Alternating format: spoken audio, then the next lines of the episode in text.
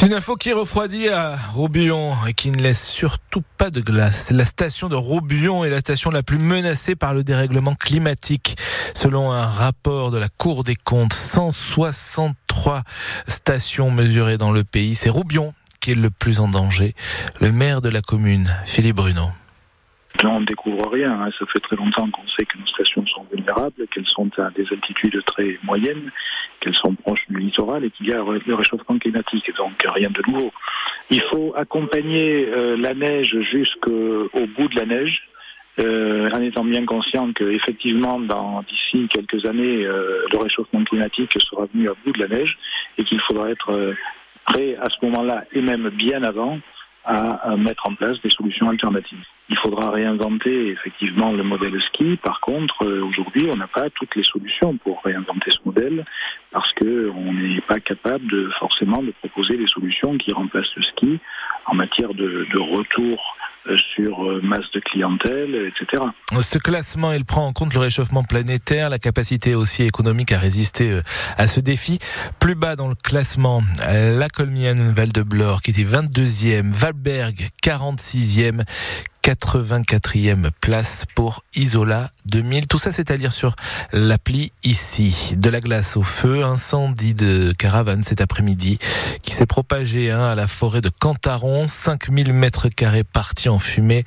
Et c'est un homme de 41 ans qui est légèrement touché, intoxiqué par les flammes, transporté à Pasteur. La grève s'arrête au collège Jean Giono de Nice. Oui, quartier Saint-Roch. Les professeurs, surveillants, parents d'élèves euh, dénonçaient depuis plusieurs semaines la surpopulation de l'établissement une réunion a eu lieu et a débloqué, la situation euh, dans la matinée. il n'y aura que six classes de sixième à la prochaine rentrée de septembre et non sept comme prévu. Christelle Brunet est professeure dans ce collège Jean Giono. Alors oui, les six sixièmes, ils se sont engagés à tout faire pour euh, y parvenir. Maintenant, euh, on n'est pas sûr à 100% que ce sera le cas. Et puis euh, pour ce qui est de la construction du gymnase avec des salles de classe et euh, euh, un terrain sportif et qui fera peut-être office de, de cours, ça ne verra pas le jour avant 2028. Donc maintenant on reste vigilant et on attend de voir quelle sera la suite. L'inspecteur d'académie a même reprécisé que les dérogations entrantes allaient être suspendues.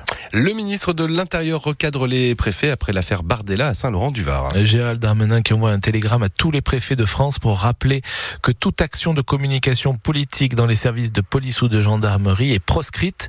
Deux jours après la diffusion sur X, anciennement Twitter, d'une vidéo dans laquelle le président du Rassemblement national, Jordan Bardella, recevait une médaille des mains du commandant euh, d'une compagnie de CRS de Saint-Laurent-du-Var.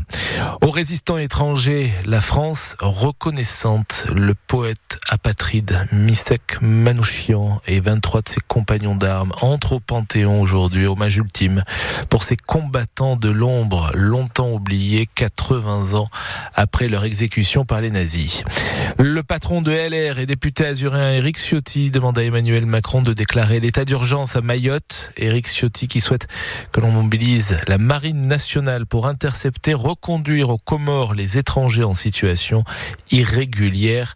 Une lettre révélée par l'AFP. Autre lettre, mais cette fois envoyée au ministre délégué en charge du logement.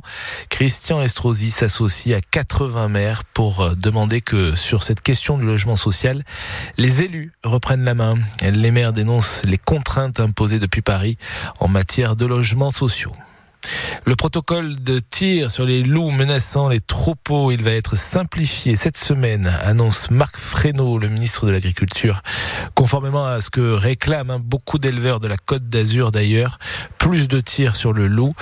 Après avoir un temps disparu en France, le loup qui est réapparu au début des années 90 en traversant les Alpes depuis l'Italie et désormais ses rangs ont progressivement grossi. Les éleveurs déplorent plus de 12 000 bêtes attaquées en 2022.